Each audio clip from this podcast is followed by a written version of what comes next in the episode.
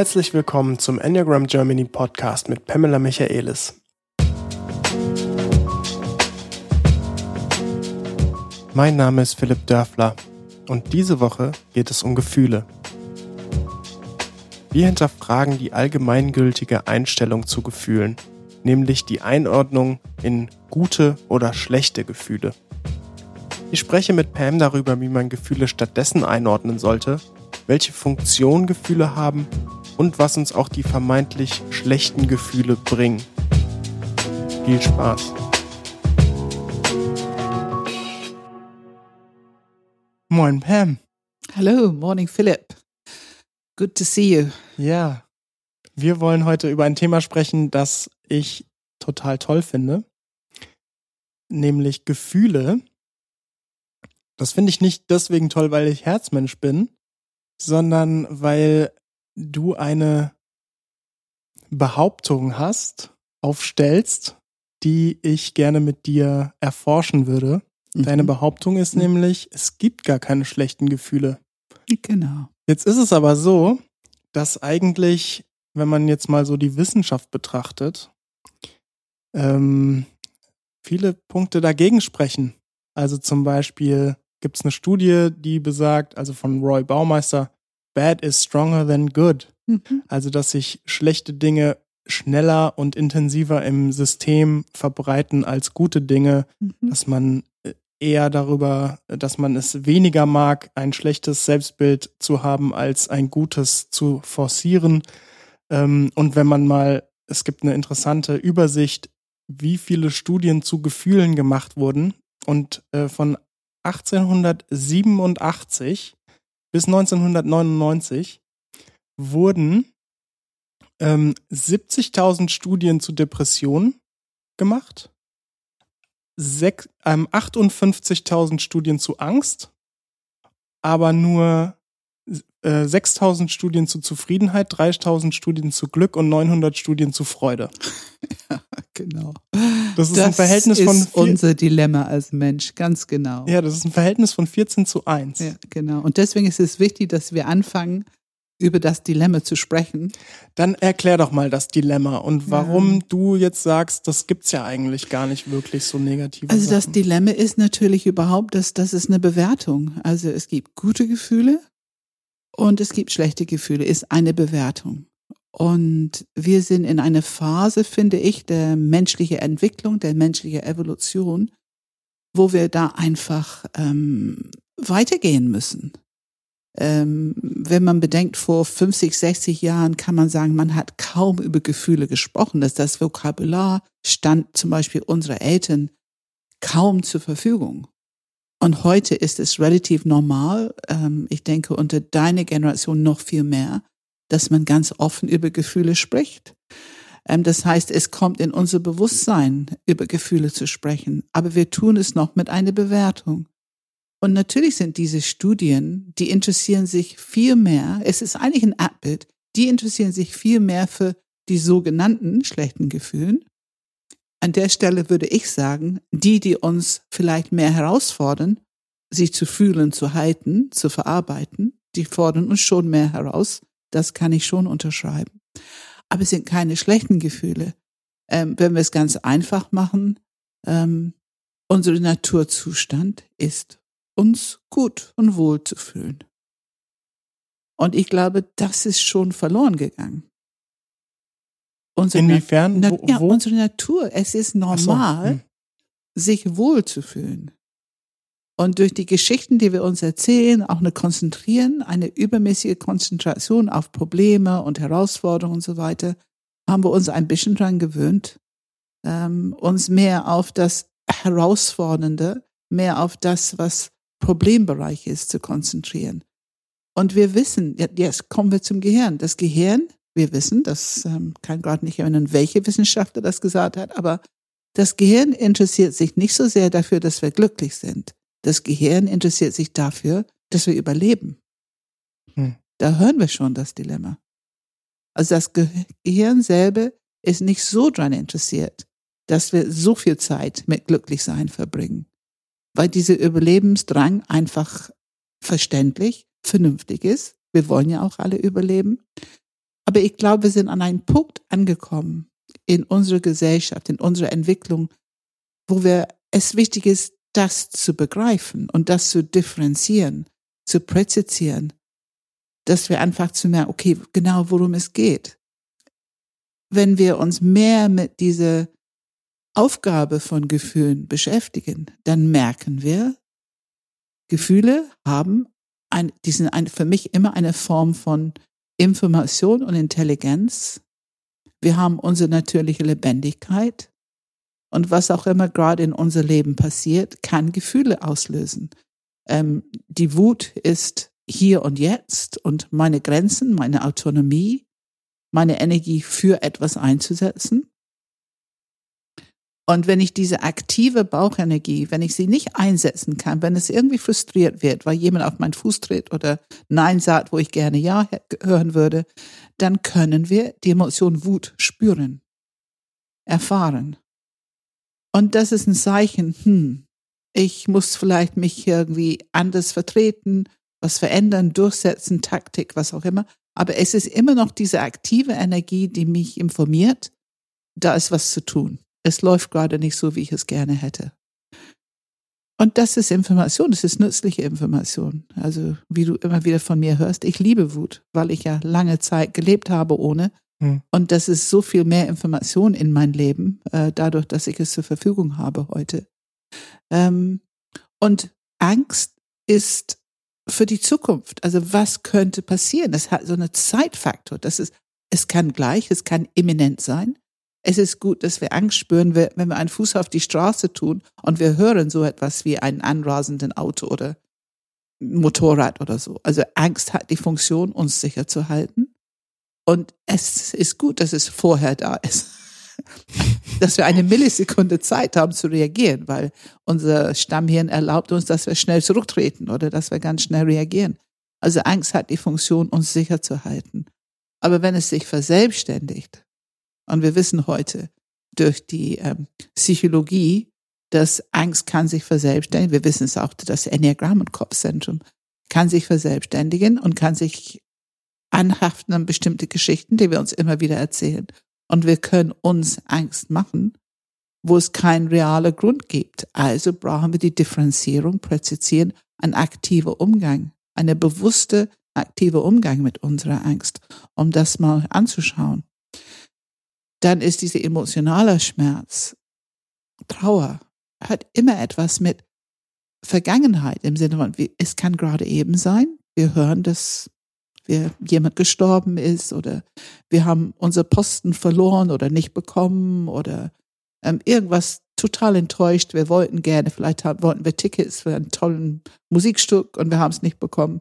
Also das Gefühl von Trauer wenn jemand keine Zeit hat, mich zu sehen oder will mich nicht mehr sehen. Also Trauer hat immer was, was gerade passiert ist, dieser Vergangenheitsaspekt. Um es zu verarbeiten, es macht Sinn. Es ist sehr sinnvoll für unser System. Da ist nichts Schlechtes dran. Und es ist ganz wichtig, dass wir das spüren, wenn es da ist und eben diese öffnen, akzeptieren, unsere Praxis, was wir immer wieder ansprechen. Dadurch erlösen wir es auch schneller und werden wieder sozusagen heil. Wir können schneller loslassen, was wir nicht bekommen haben und haben die Energie wieder zur Verfügung, die aktive Energie, um vielleicht jetzt was zu unternehmen. Vielleicht können wir irgendwas anderes machen, vielleicht können wir es berichtigen, äh, vielleicht können wir es alternativ ähm, Schauplätze umschauen, vielleicht gibt es was anderes, was uns gut tun würde. Ähm, also diese Energie nutzen, die Information akzeptieren, eine gute Körperpraxis damit haben und dann auch den nächsten Schritt tun. Äh, wenn wir das begreifen, dass alle Gefühle Sinn machen, dass die Informationsquelle für uns sind, dass die ein Teil unserer Intelligenz sind. Ich meine, wir sprechen über emotionale Intelligenz und ähm, das ist eine reichhaltige Quelle, enorm nützlich in in der Arbeit, aber natürlich in alle Beziehungen, äh, in alle Situationen. Ähm, deswegen finde ich, sollten wir langsam aufhören, über schlechte Gefühle zu sprechen. Mhm. Ähm, du hast ja jetzt mehrere Sachen natürlich wieder, wie so oft, schon angeschnitten. Ja. Das eine ist, ich fand ganz interessant dieser zeitliche Aspekt, also dass es auch je nach Gefühl eine eher in der Gegenwart, in der Zukunft, in der Vergangenheit irgendwie ja. damit verbunden ist. Ja. Du bist auch schon auf einzelne Gefühle eingegangen, da gehen wir später nochmal ja. stärker drauf ein, welche, welches letztendlich, wie welches Gefühl uns weiterbringt. Ja. Ich möchte aber noch ein bisschen mehr rauskitzeln, was du schon so ganz beiläufig erklärt hast. Du sagst, Gefühle nicht gegen etwas zu verwenden, sondern für etwas zu mhm. verwenden. Mhm. Kannst du dazu was sagen und vielleicht auch, du hast jetzt mit der Wut gesprochen, ein Beispiel dazu machen, wie man Wut für anstatt gegen etwas verwendet? Das ist ähm, inzwischen eine Übung, die ich sehr oft benutze in Coaching und auch ähm, in, in, in, wenn ich mit ähm, Couples arbeite, wenn ich mit Paare arbeite oder zwei Menschen, die ein Problem haben miteinander. Ähm, wenn ich wütend bin, die kindliche Art, mit Wut umzugehen, ist es auszudrücken je nach Alter, also Zweijährigen, die wütend sind, wenn die in einer Umgebung sind, wo die sich einigermaßen sicher und frei fühlen. Äh, man sieht die treten und äh, Sachen werfen und also einfach eine sehr unkontrollierte Art, mit dieser Energie umzugehen. Die werden, ne, kleine Wutrig sagt man. Ähm, und an der Stelle brauchen die Halt und Guidance, also die brauchen ein bisschen Steuerung von ein limbisches System und ein Neokortex. Möglichst von den Eltern. Weil das hat das Kind noch nicht zur Verfügung. Wenn wir älter sind, wenn wir ähm, im Erwachsenenalter wütend werden, da kommt es sehr darauf an, inwieweit haben wir das, haben wir schon gelernt, das mit einer emotionalen Intelligenz zu steuern, mit unserem Neokortex zu steuern die Energie per se ist gut, weil es uns informiert, dass etwas nicht gut läuft. Ähm, nehmen wir an, typische Situation, ich habe einen Termin gemacht und beim ersten Termin kommt eine etwas ähm, fadenscheinige Grund, warum die diesen Termin doch nicht wahrnehmen können. Das ist etwas, was mich ärgert, weil ich habe auch viel zu tun und finde, meine Zeit ist wertvoll. Und ich möchte gerne, dass diese gegenseitige Achtung für dieses Thema ein Termin hat, etwas Verbindliches. Natürlich kann man mal einen Termin verändern. Aber wenn es dann noch zweimal passiert, ähm, dann erlebe ich meine Wut als erstens fühlt sich das gut an. Ich weiß, ja, es ist auch richtig. Und ähm, dann kann ich eine Grenze zeigen. Und es, das erste Mal ist es für etwas, also ich sage etwas, ähm, dass ich ähm, ich, ich reserviere mir diese Zeit. Ich richte mein, meine Zeit so ein, dass ich auch wirklich hier bin um diese Zeit und äh, ich möchte gerne, dass es zuverlässig ist. Und ähm, ich äh, möchte einfach gerne, dass äh, die andere Person sich dann auch einrichtet und nicht plötzlich dazwischen kommt. Und wenn das mal plötzlich so ist, okay. Aber wenn es zweimal hintereinander passiert, dann gibt es bei mir die Frage, ob es sich lohnt. Also ich habe dann eine Grenze ob es sich lohnt, einen, einen weiteren Termin zu vereinbaren. Ähm, das ist zum Beispiel. Oder es gibt diese Leute, die ähm, ja, ja, mit Rechnungen irgendwie nicht umgehen. Man hat schon alles gemacht, Rechnungen bezahlt, alles und irgendwann kommen die Steuern und die plötzlich merken, die haben die Rechnung nicht mehr. Und dann werde ich immer wieder gebeten, Sachen normal zu schicken. Und das erlebe ich auch als einen Angriff auf meine Zeit, meine Energie ich finde es nicht nötig. Ich spüre Ärger.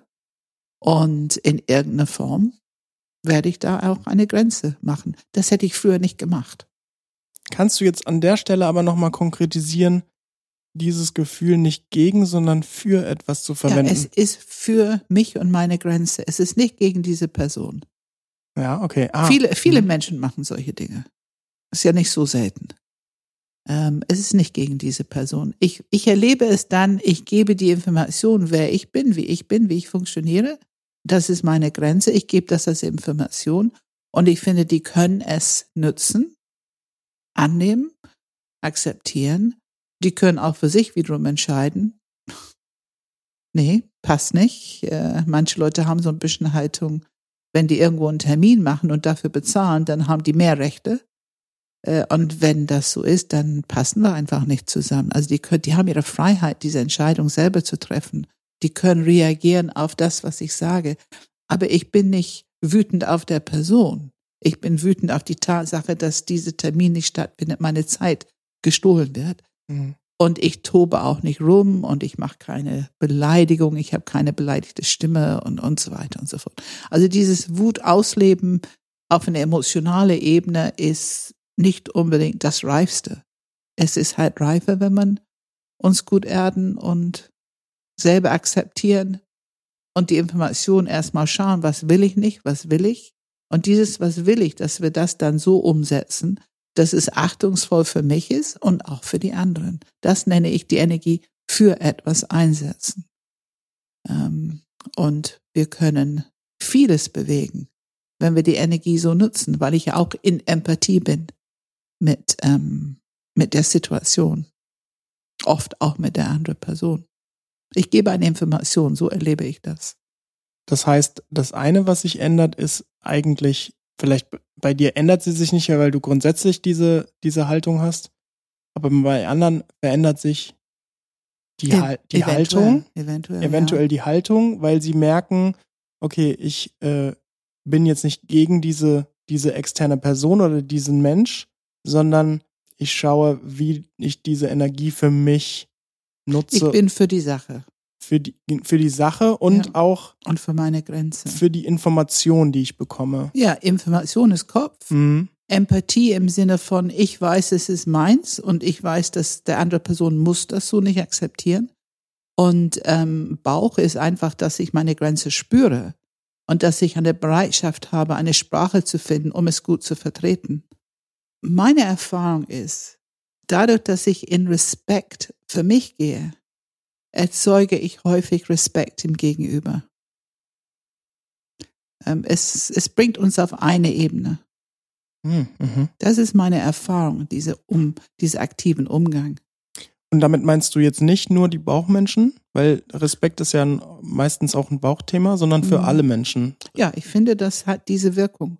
Mhm. Und Respekt ist was ganz Wichtiges. Wir lernen so viel darüber vom Bauchzentrum, ne, von unserer Achte speziell. Ähm, aber natürlich ist es ein Thema für uns allen. Auch darüber wissen wir nicht genug. oft, nicht immer, aber oft nicht genug. Ja, danke. Dann lass uns doch mal vielleicht beispielhaft durch alle drei Zentren gehen mhm. und mit welchen herausfordernden Gefühlen sich da so beschäftigt wird im ja. Bauch, Herz und Kopf. Ja. ja. Bauch hast du ja schon gesagt. Ich nehme an, dass die Wut da auch ein vorherrschendes Gefühl ist oder wie siehst du es? Ja, Wut ist natürlich das erste Gefühl, was da ist im Bauchzentrum und das schützt die Leute auch davor, sich ohnmächtig oder, oder wirkungslos zu fühlen, weil das ist das Allerschlimmste im Bauchzentrum. Äh, und was wir im Bauchzentrum erleben, wir sind jetzt wieder bei Reaktivität, diese Wut wird benutzt. Aus deren System fühlt sich oft etwas nicht gut an, also die, das macht die wütend, wo zum Beispiel in anderen Zentren äh, wir, wir verstehen nicht, was die jetzt gerade wütend macht. Ich habe ein Beispiel, die ich jetzt komischerweise öfter in letzter Zeit gehört habe. Wenn jemand sagt, dass die vorbeikommen wollen, besuchen wollen, ähm, für mich eine freundliche, ein freundliches Angebot, habe ich jetzt in letzter Zeit öfter gehört, eine Bauchreaktion von, was wollen die eigentlich von mir? Wie kommen die dazu? Also wenn es eine absolut bodenlose Frechheit ist, hm. äh, dass jemand mich besuchen möchte, vorbeikommen möchte oder so. Ob es im Büro ist oder ob es privat. Also ich habe wirklich beides gehört. Ähm, fiel mir wirklich in letzter Zeit auf. Und ich merke, ich bin fasziniert bei dieser Reaktion, weil die Wut und die Geschichte dazu kann sich nur verbinden mit, es hat irgendwas mit Respekt zu tun oder es ist ja mein Raum. Ne? Wir wissen, dass Bauchmenschen sind sehr empfindlich dafür, wenn jemand, man darf nicht, you're not allowed to invade my space. That's really bad for, for body-centered people. Und ähm, das heißt, diese Reaktion mit der Wut ist, es ist eine Frechheit und was wollen die und und ich freue mich gar nicht Ehrlich, so weit geht das, dass sie sich ja, tatsächlich. also ich habe es gerade in letzter Zeit nicht nur einmal erlebt. Und wir, ich meine, wir haben gelacht, weil wir waren in, einmal in die ähm, Enneagram-Gruppe und wir haben einfach dann kurz mal eben, ich habe gefragt, okay, Herzmenschen, wie reagiert er auf diese Aussage? Und Kopfmenschen, wie reagiert? Und es war ganz deutlich. Herzmenschen, da war diese Gefühl von Wertschätzung, Beziehungsangebot willkommen. Mhm. Und bei Kopf kam auch sowas ähnliches wie, was wollen die von mir und worum geht's hier? Und äh, also eher Bedenken. Mhm. Und das ist, das sind diese laufende Beispiele jeden Tag, wo wir merken, wie diese Gefühl, diese emotionale Reaktion auf das Leben halt sehr unterschiedlich ist. Ist okay, aber es ist gut, wenn wir etwas drüber wissen. Mhm. Dann können wir unterscheiden, präzisieren, dann können wir ganz anders äh, mit diesen Gefühlen umgehen, ob es unsere sind oder ob es die der anderen sind. Und wenn wir in Herzzentrum gehen, wie gesagt, so ein Angebot, jemand möchte mich besuchen, möchte mich sehen, ist ein angenehmes Gefühl im Großen und Ganzen. Aber wenn das Gegenteil passiert, ich lade jemand ein und die sagen nein, ähm, dann gibt es ein emotionales Oh, Ne, wir sagen ein emotionaler Schmerz. Das ist eine Form von Ablehnung. Und wo ein Bauchmensch das vielleicht sachlich hören könnte, ich habe jetzt keine Zeit oder passt im Moment nicht, ich habe so viel zu tun, lass uns nächsten Monat schauen, die könnten das rein sachlich hören und kein unangenehmes Gefühl bekommen. Für ein Herzmensch ist es fast unmöglich, oder? Da weiß ich nicht, ob ich eindeutig zustimmen kann, weil ich natürlich auch es kommt darauf an, wie wichtig mir die Person ist. Es kommt darauf an, wer das ist, also das die ist Situation schon bisschen, und die Tonlage, ja. solche Dinge. Aber Fakt ist, wenn wir jemanden einladen und die sagen Nein, ja. ist es mhm. eher nicht so angenehm. Also toll ist es, ich, toll ist es nicht. Sagen wir es mal so, ich diskreditiere es nicht als ja. Nebensache. Ich denke mir dann schon so, oh, wie schade oder ja. sowas in die Richtung. Ja, wenn wir sagen, ich mag dich und der Person sagt, ich mag dich nicht. Lass uns das ein bisschen krasser machen. Auf jeden Fall löst es einen emotionalen Schmerz in Herzmenschen auf. Und dieses, und es kann auch, ich meine, das ist jetzt ein Beispiel, es kann sein, ähm, äh, wieder, ich habe den Job nicht bekommen oder ähm, ich habe ein PowerPoint gemacht und die haben es nicht benutzt in die in Meeting ne, ich bin nicht zu Wort gekommen, solche Dinge, das sind alles Dinge, die für den Herzbereich, also nicht gesehen, nicht mein Raum, mein Platz, diese emotionale Anerkennung von meiner Person hat nicht stattgefunden. Das fühlt sich wie, es fühlt sich unangenehm an. Kannst du ein Gefühl benennen, also ein, das Wort eines Gefühls zuordnen zum Herz? Also ähm, es ist schon diese emotionale Schmerz, Trauer, ne? aber das wird mit die Geschichte zusammen wird das potenziert dann kann es dramatisch sein, dann kann es Wertlosigkeit, ähm, die, die, die Herzmenschen erzählen ihre eigene Geschichte dazu und ähm, machen eher ein bisschen was. Es ist auf jeden Fall emotionale Drama. Ich bin nicht gesehen worden und so weiter und so fort. Aber dieser emotionale Schmerz, den du jetzt gerade erwähnst, ist ja etwas diffus.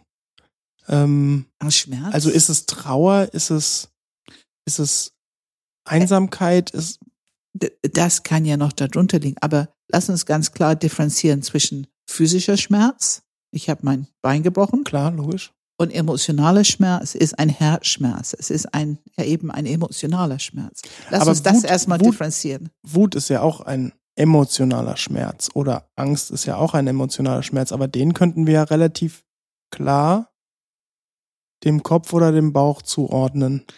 Ich würde aber Wut und Angst nicht als Schmerz bezeichnen. Ah, okay.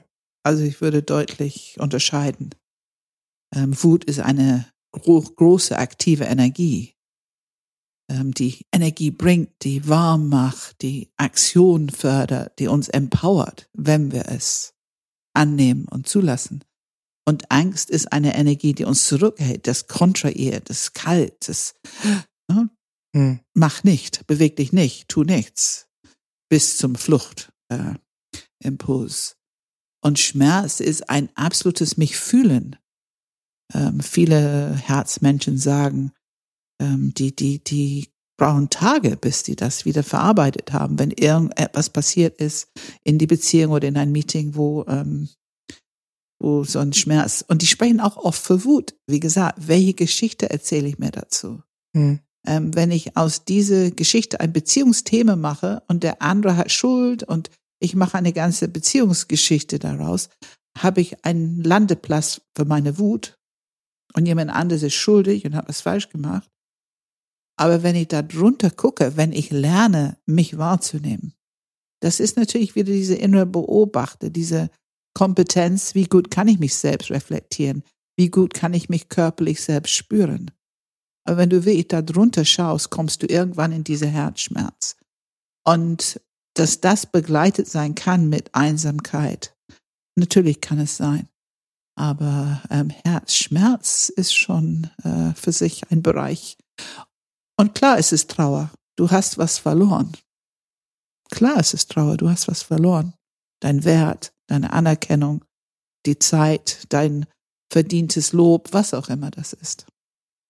Okay, in der, unter der Prämisse macht es natürlich schon mehr Sinn. Ne? In dem Fall haben wir ja tatsächlich jetzt präzisiert, was wir genau, genau. als emotionalen Schmerz ja, da ja. Und wir äh, bekommen ansehen. das nur hin, wenn wir drüber reden. Mhm. Ne? Deswegen ist es gut, dass wir drüber reden, Philipp. Jetzt sind wir. Hast du noch was zu Herz oder gehen wir in den Kopf? Nein, ich finde, jetzt können wir im Kopfbereich gehen. Also wir haben Wert, ne? Im Herzbereich ist natürlich das, der ist es Wert, persönlicher Wert.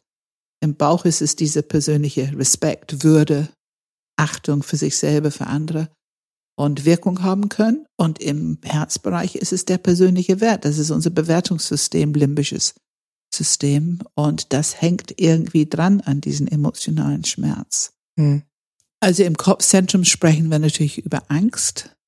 Ähm, das ist das ähm, vordergründige Gefühl, was die Kopfmenschen, was ihr Verhalten stark beeinflusst. Ähm, natürlich ist es je nachdem, wie reflektiert die sind, ob die überhaupt Kontakt mit Angst haben. Also es gibt viele Kopfmenschen, die am Anfang des Weges sagen würden, ich kenne keine Angst. Äh, wie gesagt, überhaupt diese Reflexion und Wahrnehmen von den eigenen körperlichen Erfahrungen mit Gefühlen ist ähm, in vielen Menschen wenig ausgeprägt aber Angst. Und Angst hat natürlich was mit Sicherheit zu tun. Wir wissen, dass Kopfmenschen sehr daran interessiert sind, dass ihr Leben sicher ist, dass es Orientierung gibt, dass die Kontrolle darüber haben. Also was die nicht mögen, ist, wenn es gibt wieder dieses berühmte etwas ist verabredet. Wir haben entschieden, wie wir etwas machen wollen. Und dann kommen plötzlich ähm, ein paar Ideen quergeschossen oder der Termin wird geändert. Ähm, das kann auch für Kopfmenschen Disorientierung auslösen.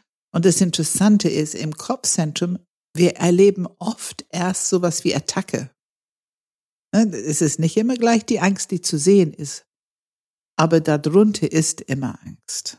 Das heißt, diese, die, die, die, die Wutenergie ist auch eine Form von Abwehr und Schutz für uns allen. Und Kopfmenschen zeigen nicht unbedingt gleich Angst, die zeigen oft so eine Art Wut, so wuterig. Ähm, Partner und Kollegen kennen das. ähm, und ähm, aber darunter ist die Angst. Es ist die Angst. Es geht um Sicherheit, Orientierung. Es geht um verstanden werden und verstehen wollen. Und wenn das nicht klappt, dann löst es Angst aus. Eher als der emotionalen Schmerz irgendwann kommt das auch ganz gewiss, aber ähm, der erste Gefühl ist Unsicherheit. Was passiert innerlich ähm, bei so einem Kopfmensch im Sinne von diese, sagen wir jetzt einfach mal diese Diskrepanz. Sie wollen verstehen, sie wollen verstanden werden und das findet nicht statt. Es ist Angst, aber was steckt da dahinter? Also warum? Warum ist es bedrohlich für, für einen Kopfmensch, so eine Situation? Das löst mit Sicherheit Einsamkeit aus. Ähm, das erlebe ich immer wieder in, in Coaching. Ähm, das Gefühl von Sicherheit ist wie für jeder Mensch. Wir alle brauchen Sicherheit, Beziehung, Orientierung, Wirkung haben können, Zugehörigkeit. Das sind einfach Grundbedürfnisse, die wir alle haben. Und wir im Herzbereich würden dieses Bedürfnis erfüllt bekommen durch die Anerkennung. Ne, unser Raum bekommen, gesehen werden, und in Kopfzentrum geht es einfach um dieses Verstehen, verstanden werden. Also wir hören immer wieder von die Siebener, wenn ihre Ideen angeboten werden. Die verstehen nicht, dass andere irgendwann sagen, oh, zu viele Ideen, ich habe gar keine Zeit. Und die fangen an, die so ein bisschen zu ignorieren Hm. oder nicht zu respektieren. Und das ist ganz Du meinst, die Siebener ignorieren die anderen oder Nee, die anderen ja, das ignorieren kann die auch Siebener? sein, aber die Siebener, es tut die Siebener, es ist richtig unangenehm, ganz unangenehmes Gefühl für die Siebener, wenn die erleben, dass ihre Ideen nicht wertgeschätzt werden. ah, verstehe jetzt. Mhm. Die müssen nicht unbedingt umgesetzt werden. Aber wie sage ich, das sind mir jetzt zu viele Ideen oder ich habe keine Ressourcen, mich mit noch einer Idee auseinanderzusetzen. Wir sind jetzt hier schon voll zu tun mit unserem Projekt. Ähm, und ähm, also ich, ich bitte Leute sehr achtungsvoll damit umzugehen, äh, wenn die solchen Feedback geben wollen, weil ähm, die sind sehr identifiziert mit diesen Ideen. Und erstens macht es diese Unsicherheit, die werden ärgerlich und das ist diese ärgerlich.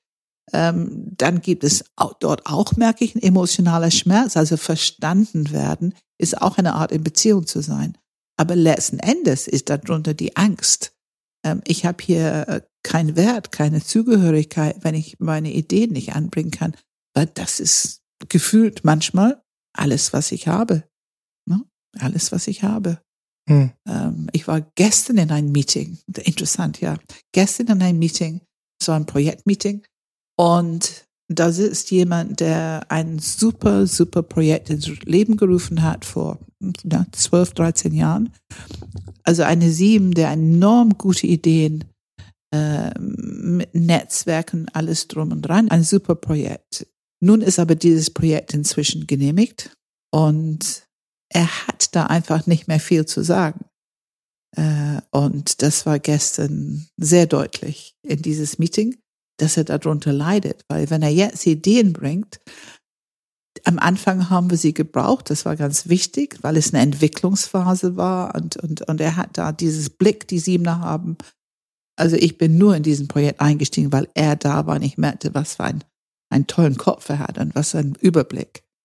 Aber jetzt ist es so, die Umsetzung braucht mehr was anderes, praktisch Strukturen, Klarheit und so weiter. Ähm, und da merkst du ganz deutlich, er leidet darunter. Er hat nicht mehr diese Wichtigkeit und wird auch nicht mehr so gehört. Ähm, das ist ein typisches Dilemma. Hm. Und es ist nicht mehr das Ringen, ihm zu verstehen, so wie vorher waren alle offen und ne, was hast du noch zu geben? Jetzt merkst du deutlich, dass die eher verschließen, nicht mehr so ernst nehmen, nicht mehr viel Zeit geben für das, was er zu sagen hat. Und für ihn ist das schon eine schwierige, schmerzhafte Geschichte. Und zeigen tut er das mit Wut. Attacke. Mhm. Äh, interessant. Mhm. Da knistert es ab und zu mal. Ach, ehrlich. Und ähm, ja, also äh, Angst ist irgendwo darunter, keinen Wert zu haben und äh, alleine zu sein, letzten Endes. Aber da reden wir über etwas, Philipp. Lass uns ganz vorsichtig sein. Das ist ganz tief in die innere Not. Äh, Es ist nicht das, was wir im normalen Alltag klar. erleben. Ne? Klar. Aber die kleine Ausläufe oder Ausrutsche im Reaktion kriegen wir schon mit im Alltag. Hm. Du hast ja auch so ein bisschen das Thema Wissenschaft äh, mit reingebracht, auch diese Bereiche des Kopfes im Gehirn. Und ähm, da möchte ich nochmal was teilen, was die Wissenschaft auch zu Schmerz beziehungsweise der Verarbeitung vom Schmerz im Gehirn sagt. Ja. Also ähm, es wird nämlich in zwei, Schmerz wird in zwei Gehirnarealen verarbeitet. Also in dem Fall physischer Schmerz. Und zwar im Neokortex, der sagt uns, wo der Schmerz Mhm. stattfindet. Mhm. Und im limbischen System sagt es uns, wie stark der Schmerz ist. Mhm. Und zwar ganz konkret ist es der Anterior Gyrus Singuli, wo Mhm. dieses, äh, wo die Schmerzintensität verarbeitet wird.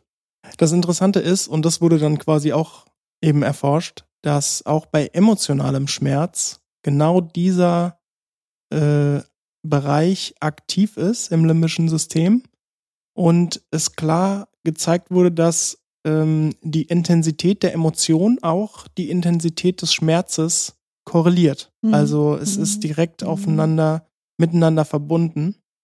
Ja, und äh, dieser ähm, Neurowissenschaftler, in dem Fall Professor Dr. Manfred Spitzer, Ja. den vielleicht manche kennen, äh, äh, hatte dann nochmal als Zusammenfassung gesagt, dass Schmerzen uns zeigen, wo unsere körperliche und soziale Integrität liegt und worauf wir eigentlich unsere Aufmerksamkeit lenken müssen. Ja, ja? Dafür ist es ja gut, eigentlich da. Sehr gut. Soziale Integrität, das gefällt mir. Ja, aber auch, auch interessant finde ich. Ja.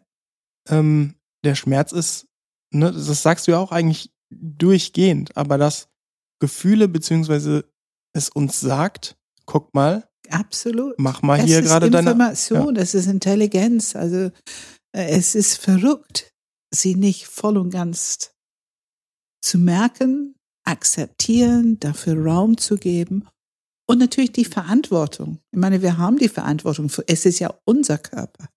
Es geschieht in unser Körper, dass wir die Geschichten ein bisschen loslassen von was die auslösen. Ähm, das finde ich wichtig. Das ist für mich pure Reifungsprozesse. Ähm, es ist vielleicht schade, dass mein PowerPoint nicht genommen würde oder kritisiert würde.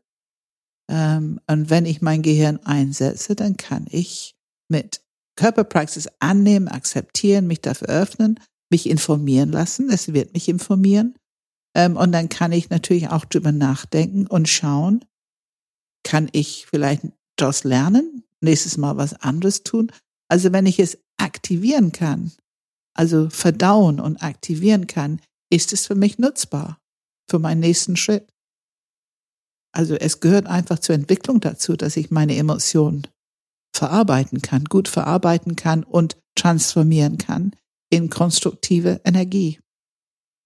Und wenn wir uns transformieren, also wenn wir diese körperliche Erfahrung hochwertschätzen, hochwertschätzen, es gibt keine schlechten Gefühle, es gibt Realität, was in meinem Körper gerade los ist, meine Lebendigkeit informiert mich, die Wissenschaft scheint unser bester Freund zu werden, weil die beweisen immer mehr, ähm, wie wahr es ist. Das ist ein Teil unserer Biologie und es ist Teil unserer körperlichen Intelligenz. Es informiert uns und wir können es nutzen für unseren nächsten Schritt. Also ein, ein Leben im Kontakt mit dieser körperlichen Wahrnehmung, mit diesen Emotionen ist ein sehr lebendiges Leben ein sehr vitales Leben. Und immer spannend. Es gibt immer was Neues. Und ich möchte nochmal betonen, der normale Zustand ist tatsächlich, es geht uns gut. Wir sind normalerweise glücklich. wir dürfen es nicht vergessen. Wir können das ein bisschen mehr Aufmerksamkeit geben. Gut, dass du mich und uns daran erinnerst.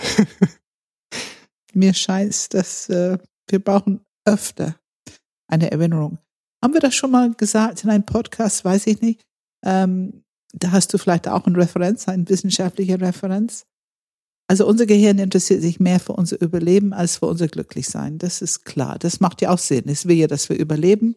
Also wendet da mehr Energie und, und, und ist da viel mehr interessiert dran. Dadurch ist das, was wir jetzt als negativ bezeichnen, also unangenehm, immer ein bisschen bedrohlich. Es könnte ja rein theoretisch auf einer archaischen Level zu körperlichen Schaden führen. Mhm. Also geben es viel Aufmerksamkeit. Leider funktioniert das immer noch so im Neokortex, also im Kopfzentrum, dass wir alles Negative, also Feedback in jeder Form, wenn es noch so klein, noch so kurz, manchmal ist es nur ein Gesichtsausdruck von jemand, der ein bisschen ähm, vielleicht nicht ganz so wohlwollend ist, unser Gehirn verarbeitet das in anderthalb Sekunden.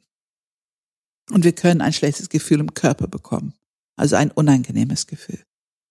Das Positive, die Komplimente, ähm, diese, diese positive Resonanz mit unserer Umwelt, mit anderen Menschen, da braucht das Gehirn, ich glaube, das war elfeinhalb Sekunden oder zwölfeinhalb Sekunden, um es zu verarbeiten.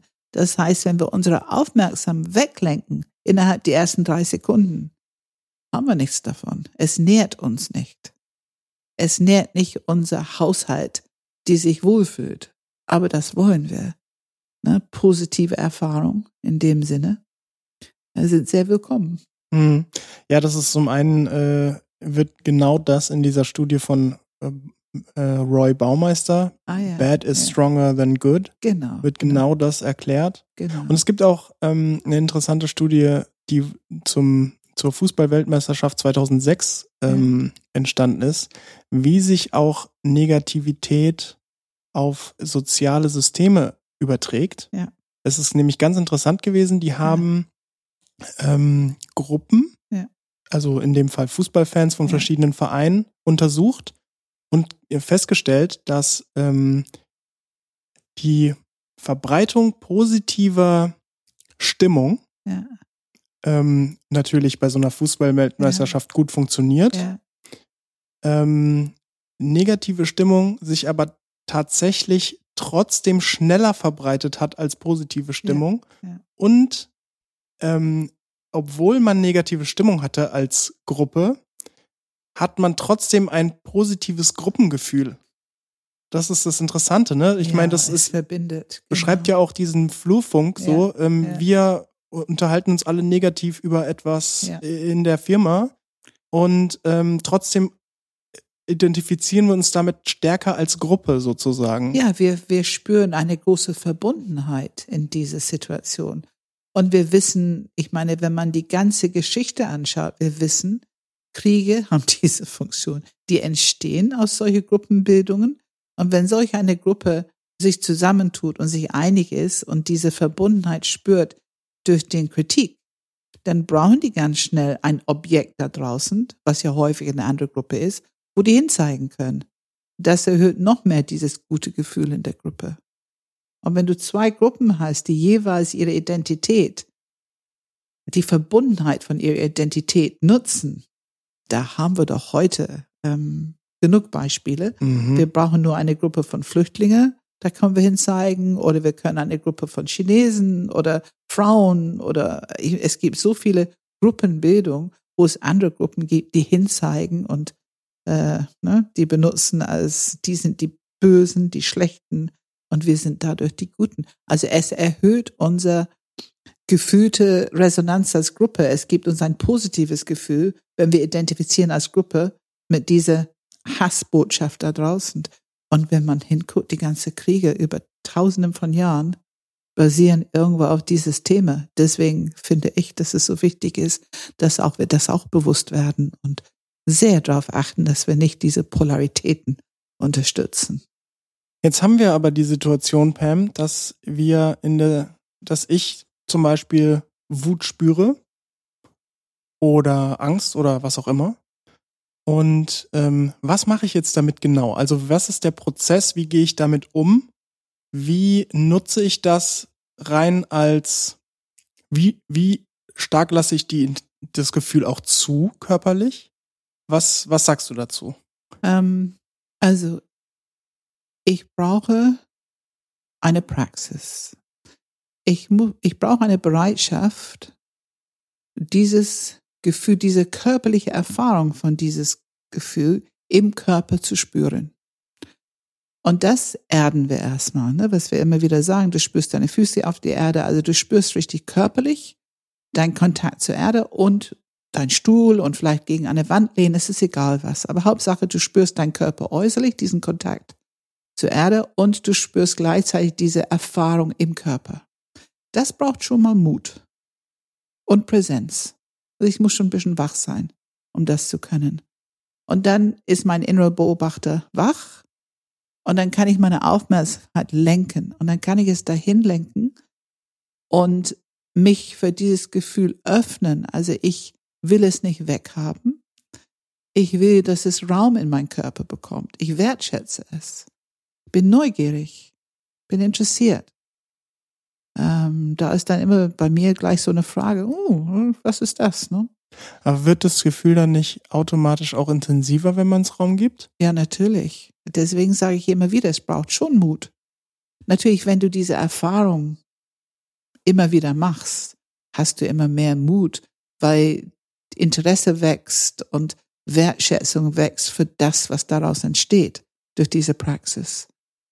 Aber dadurch ich Raum gebe und es kann größer werden, meistens ist da schon die Intensität verträglicher.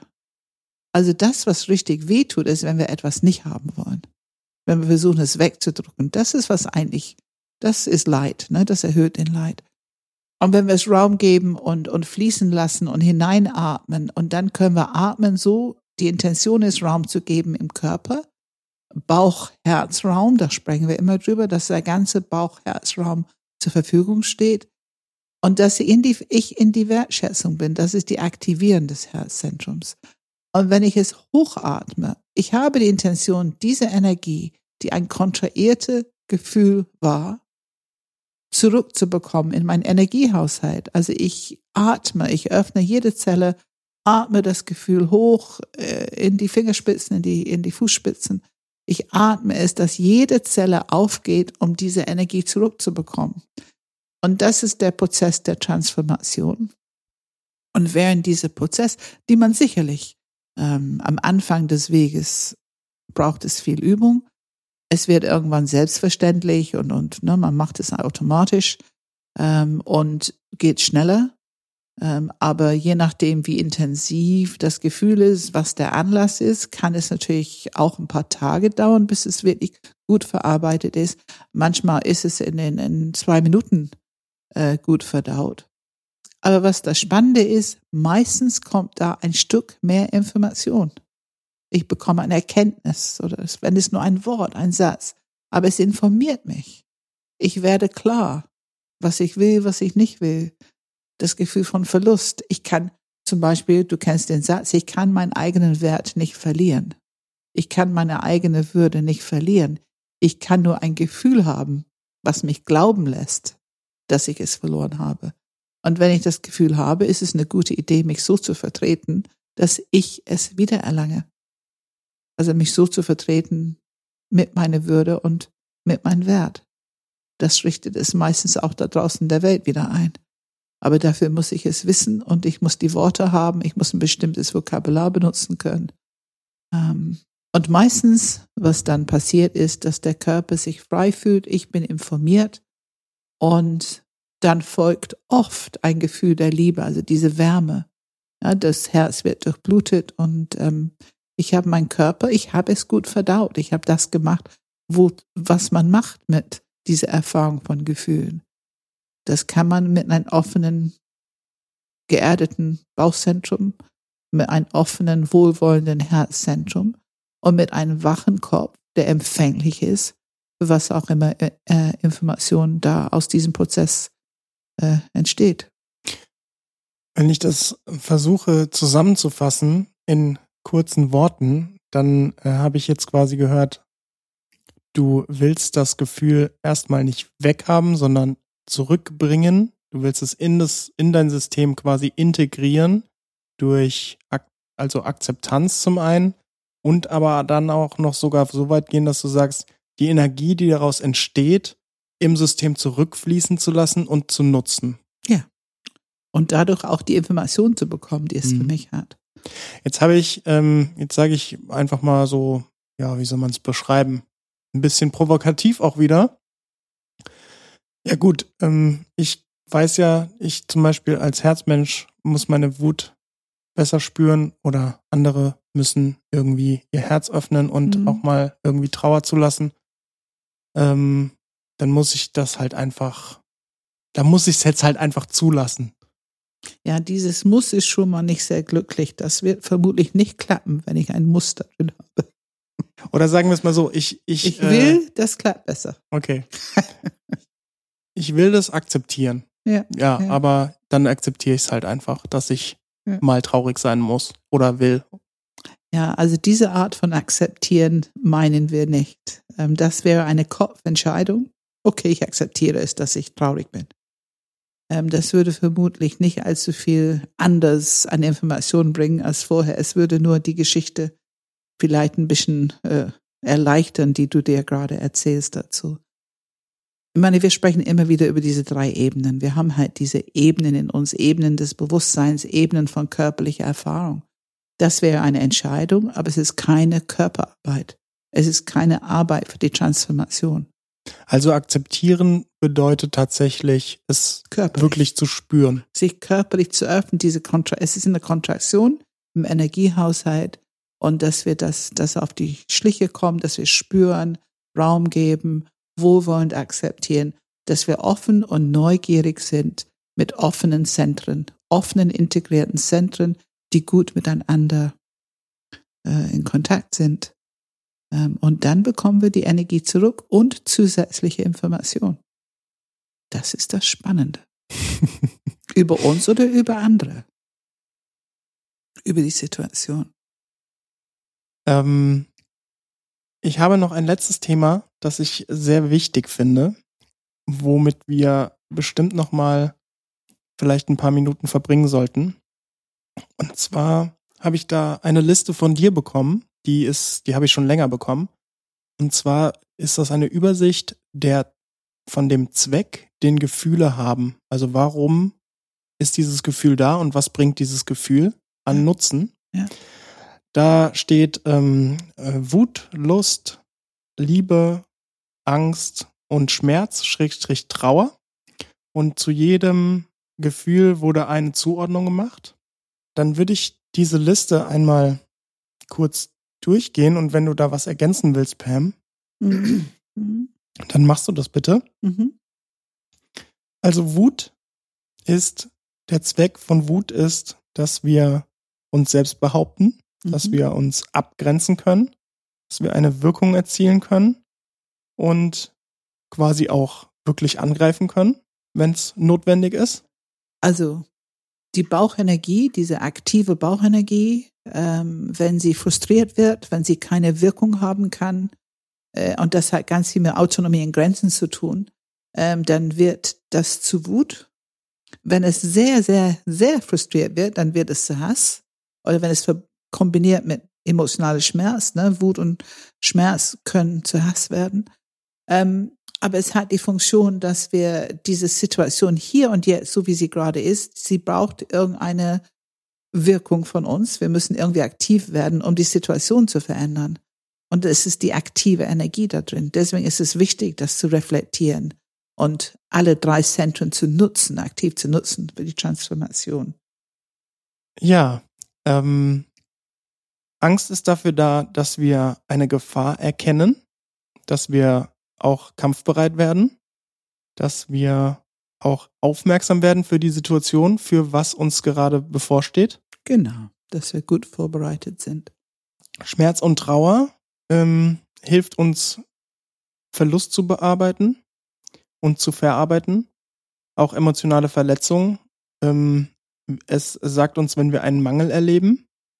Und es zeigt uns auch, wann wir oder wie wir Geborgenheit und Nähe suchen. Wann wir es brauchen, ne? Wann wir es brauchen. Wenn wir gut hinhören, dann äh, und wenn wir auch den Mut haben, die Sprache zu entwickeln. Das sind eben diese Entwicklungsfelder, die ich sehe heute, dass wir das viel mehr hinbekommen. Ähm, das Kinder lernen, wenn du traurig bist, sag es, sag es, du möchtest gern, dass Mama dich im Arm nimmt oder Papa dich im Arm dass, dass die lernen, gut für sich zu sorgen in diesem emotionalen Bereich, das macht reifere Erwachsene. Mhm. Aber die Sprache, ich kenne viele Erwachsenen, die große Probleme haben, die können andere unheimlich gut im Arm nehmen, aber die haben wirklich Probleme zu bitten, dass jemand die im Arm nimmt. Ja, da fallen bei mir Kartenhäuser Nicht wahr? zusammen. da gibt es einige, die ich kenne. Absolut, absolut. Ich mache weiter mit der ja, Lust. Ja. Lust ist, ähm, steht hier einfach die Suche nach der Erfüllung alter Grundbedürfnisse. Ja, ja. Zu Lust möchte ich nochmal sagen, also Enthusiasmus, Begeisterung, diese, diese, ähm, wo die Lebensenergie eine, eine, eine Größe hat, die etwas bewegen kann, finde ich, gehört auch mit dazu. Und die Liebe ist natürlich in Beziehung sein und bleiben, emotionaler Schutz und Geborgenheit und eine Kontinuität in Beziehungen. Da muss ich mehr dazu sagen. Also dieses Wort Liebe. Liebe ist eine Haltung in erster Stelle. Für mich ist Liebe eine Haltung, wenn wir gut in Kontakt mit uns sind, wenn wir geerdet sind, wenn wir diesen guten Kontakt mit unserem Körper, innen wie außen, ähm, dass diese Lust und Geborgenheit und Enthusiasmus und all diese äh, Worte, all diese Gefühle, körperliche Erfahrungen, dass wir wir sind offen dafür. Liebe ist eigentlich eine offene Haltung. Es ist eine offene Haltung, dass wir uns tangieren lassen vom Leben. Ähm, und dadurch ist es eine empfängliche Haltung. Äh, und eine Grundvoraussetzung für ein spannendes, lebendiges Leben.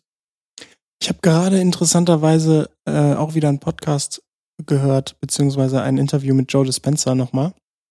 Und der hat was Interessantes gesagt zum Thema Liebe beziehungsweise Offenheit, ähm, was ich vorher noch nicht gehört habe.